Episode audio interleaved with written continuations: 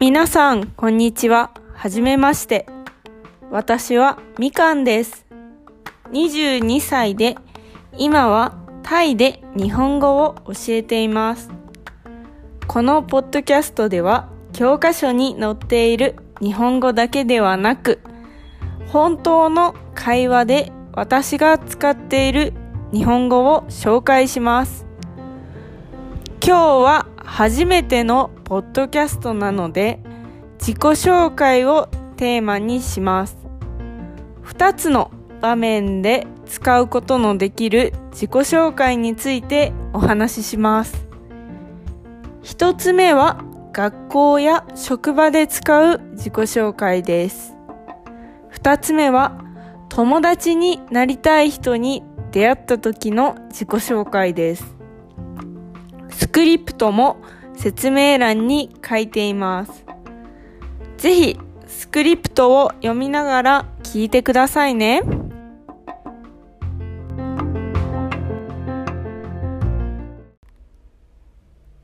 はい。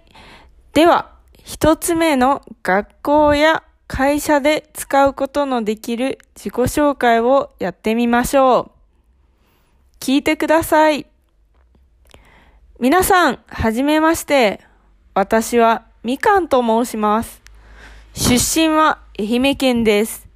趣味は読書と弓道です。同じ趣味の方がいらっしゃいましたら、ぜひ一緒にお話ししましょう。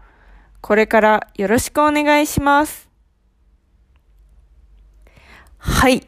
これが私のよく学校や会社で使う自己紹介です。大切なポイントが2つあります。1つ目のポイントは、申しますという言葉を使うことです。特に会社では年上の人がいることが多いので、丁寧な言葉を使います。名前を言った後に、と申しますという言葉を使うととても丁寧です。二つ目は一緒にお話ししましょうという言葉を使うことです。学校や会社ではクラスメートや同僚と仲良くなりたいですよね。日本は自分から話しかけるのが苦手な人が多いです。それはもし相手が自分と話したくなかったらどうしようと考えるからです。だからあなたが一緒にお話ししましょうという言葉を言うと日本の人は話しやすくなると思います。次は二つ目の友達になりたい人に出会った時の自己紹介です。聞いてください。あ、こんにちは。お名前聞いてもいいですか？あ、花子です。花子さん、よろしくお願いします。私はみかんです。ちなみにおいくつですか ?22 歳です。あ、同い年、よろしくね。どこの大学なの？はい。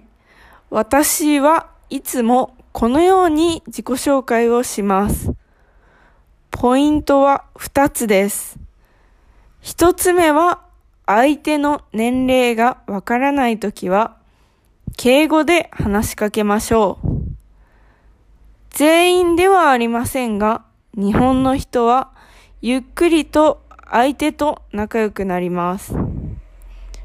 はじめは敬語で話しかけると相手は安心してくれると思います。二つ目は質問をすることです。恥ずかしがり屋な日本の人は自分から話すのが苦手です。だから質問をしてもらえるとすごく嬉しいです。これは友達だけではなくカフェやバーでかっこいい人やかわいい人に出会った時にも使ってみてくださいね。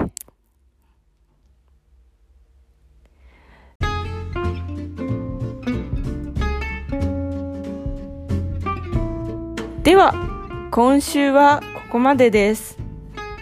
ぜひ、今日紹介した方法で自己紹介をしてみてください。